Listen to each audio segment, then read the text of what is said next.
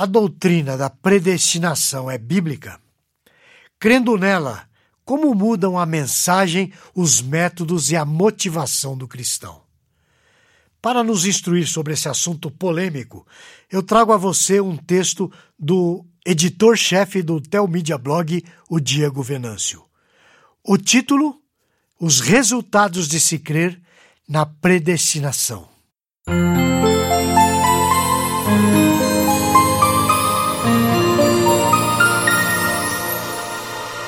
Ao contrário do que dizem seus opositores, a doutrina da predestinação é uma doutrina bíblica. Ela é essencial para uma vida cristã saudável. Aliar a boa doutrina com a maturidade cristã de maneira robusta só é possível quando se abraça a doutrina da predestinação.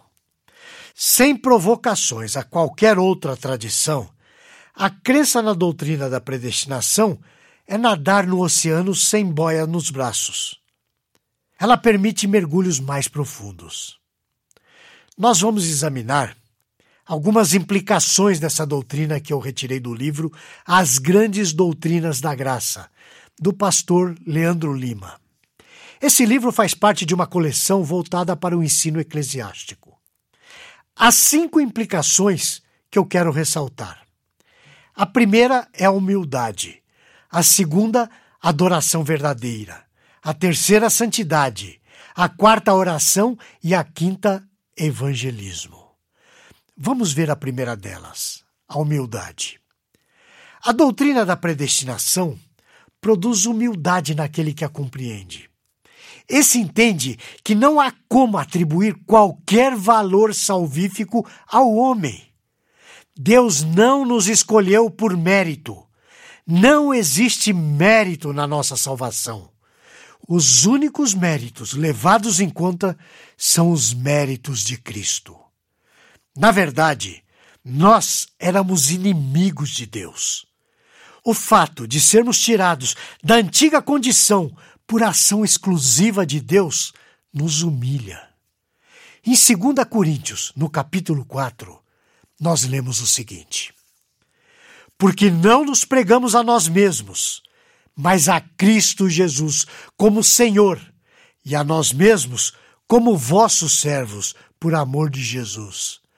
Porque Deus que disse: Das trevas resplandecerá a luz, Ele mesmo resplandeceu em nosso coração, para a iluminação do conhecimento da glória de Deus na face de Cristo. Temos, porém, esse tesouro em vasos de barro, para que a excelência do poder seja de Deus e não de nós. 2 Coríntios, capítulo 4, versículos 5 a 7. Frequentemente, nós ouvimos as pessoas dizerem que aceitaram a Cristo como se tivessem dado uma chance para ele. Usam até o texto de Apocalipse 3:20 como um apelo.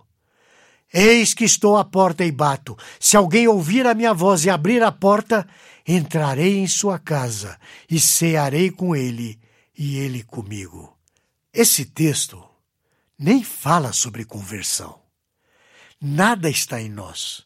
Os motivos, as razões, tudo está em Deus, na Sua santa vontade, em resgatar pecadores pela Sua graça e misericórdia. Augustus. Toplady, o escritor inglês de diversos hinos muito conhecidos entre nós, diz o seguinte no hino Rocha Eterna: Nada em minhas mãos eu trago, somente na cruz eu me agarro.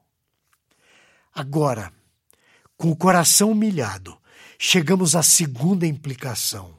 Buscamos o Deus verdadeiro para adorá-lo. Não vamos adorar um Deus que está pedindo por favor para que voltemos para Ele.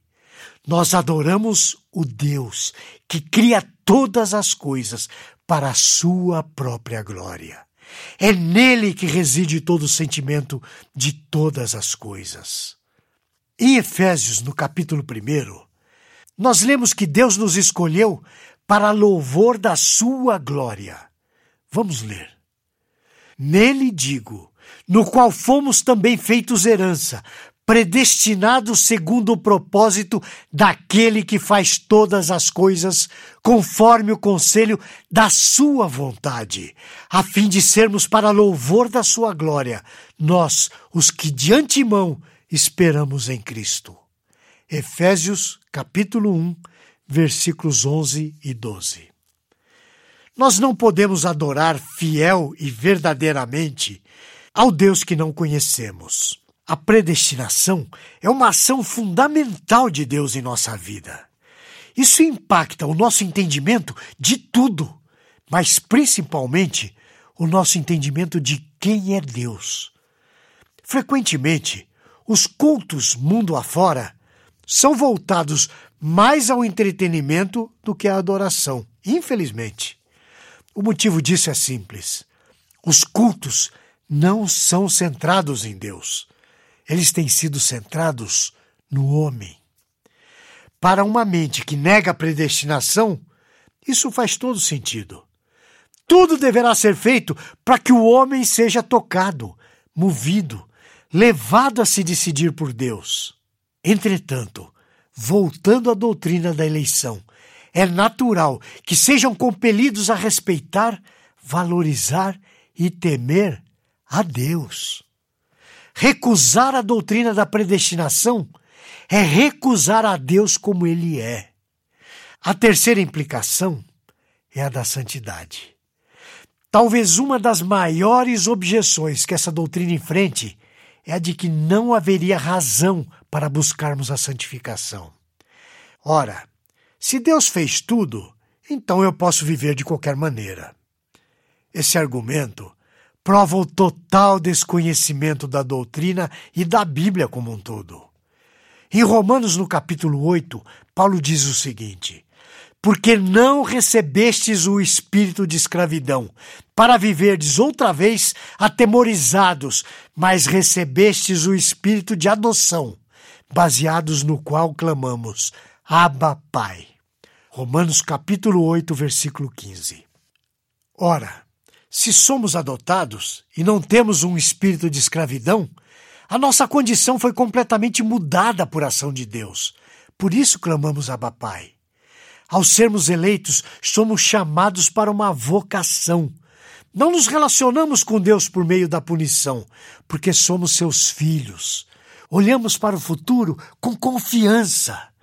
A eleição reorienta a nossa vida. Então, a nossa santidade se baseia no fato de que fomos chamados para sermos santos. Em Romanos, no capítulo 1, nós lemos o seguinte, no versículo 7. A todos os amados de Deus que estais em Roma, chamados para ser de santos. Mais adiante, em Romanos 8, no versículo 29, nós lemos o seguinte: Porquanto aos que de antemão conheceu, também os predestinou para serem conformes à imagem de seu filho, a fim de que ele seja o primogênito entre muitos irmãos. Um eleito que não vive em santidade é uma contradição. Como alguém poderia ser parte de uma raça eleita, sacerdócio real, nação santa, povo de propriedade exclusiva de Deus, sem ser essas coisas todas. Para o eleito, viver em santidade é inevitável, pois Deus é quem garante o resultado final. Em Efésios, no capítulo 1, versículo 4, nós lemos o seguinte: Assim como nos escolheu nele antes da fundação do mundo, para sermos santos e irrepreensíveis perante ele. O projeto é completo. Não há falhas, pois Deus não falha. Se ele predestinou, chamará no seu tempo oportuno e capacitará para andar em santidade. A quarta implicação é a oração. Uma dúvida que muitos têm é a seguinte: se Deus sabe de tudo, por que devemos orar? Poderíamos perguntar também: se eu vou me sujar, por que tomar banho agora? Se eu vou precisar comer de novo, por que comer agora? A primeira resposta a isso é: porque Jesus ordenou. Ele orou e ordenou que seus discípulos orassem.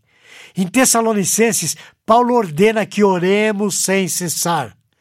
A segunda resposta é: porque Deus ouve as nossas orações.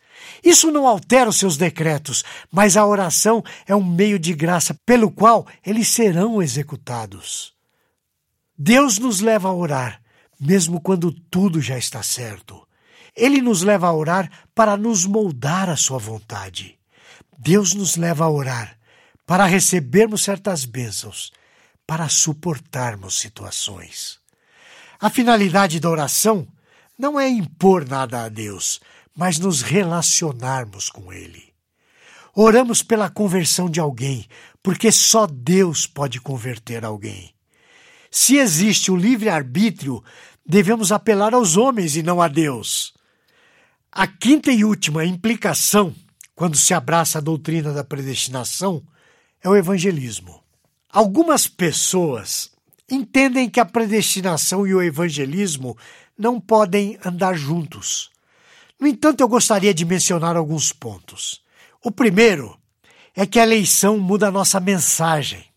Ela não nos autoriza a dizermos ao incrédulo: Deus o ama e tem um plano maravilhoso para a sua vida. Só se pode dizer isso a crentes. Em segundo lugar, a eleição muda os métodos de evangelização. Deus não precisa do pecador, mas o pecador, sim, precisa de Deus. O poder não está no método, mas em Deus querer salvar. E qual é o meio para a salvação? O meio de salvar é pela pregação do Evangelho. O terceiro ponto é que a eleição afeta o evangelismo principalmente em nossa motivação. O fato de sabermos que Deus tem seus eleitos ainda espalhados pelo mundo nos motiva a encontrá-los. E para despertá-los é preciso pregar. Em 2 Timóteo, no capítulo 2, versículo 10, Paulo diz: Por essa razão tudo suporto por causa dos eleitos, para que também eles obtenham a salvação que está em Jesus Cristo, com eterna glória.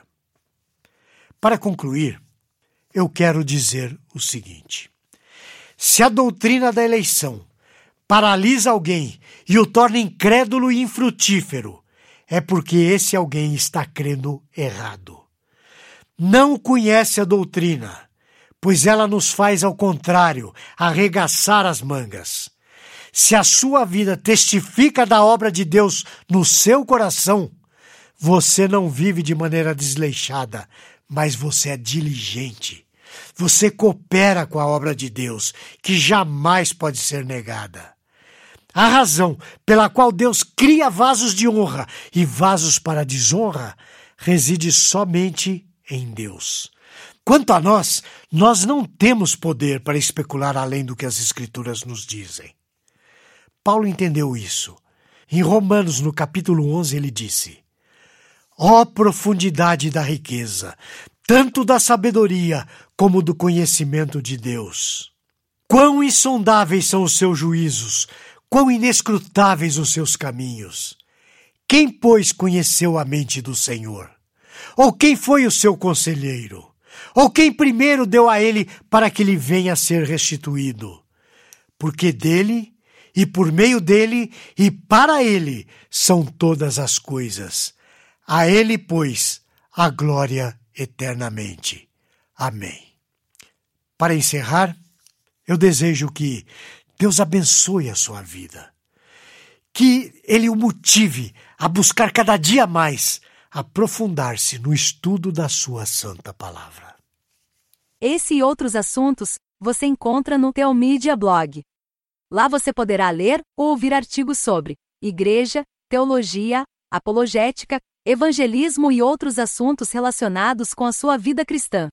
Anote aí o endereço: teomídia.blog.br. Conheça também o Teomídia Cast, presente nos principais aplicativos de podcast para o seu celular. E finalmente, você precisa conhecer a Teomídia a plataforma de vídeos cristãos por assinatura. E agora com uma novidade: você pode fazer a sua assinatura de graça. É isso mesmo, basta digitar teomedia.com. E lembre-se, Teomídia, conteúdo cristão para o seu crescimento espiritual. Você assiste quando quiser, onde quiser.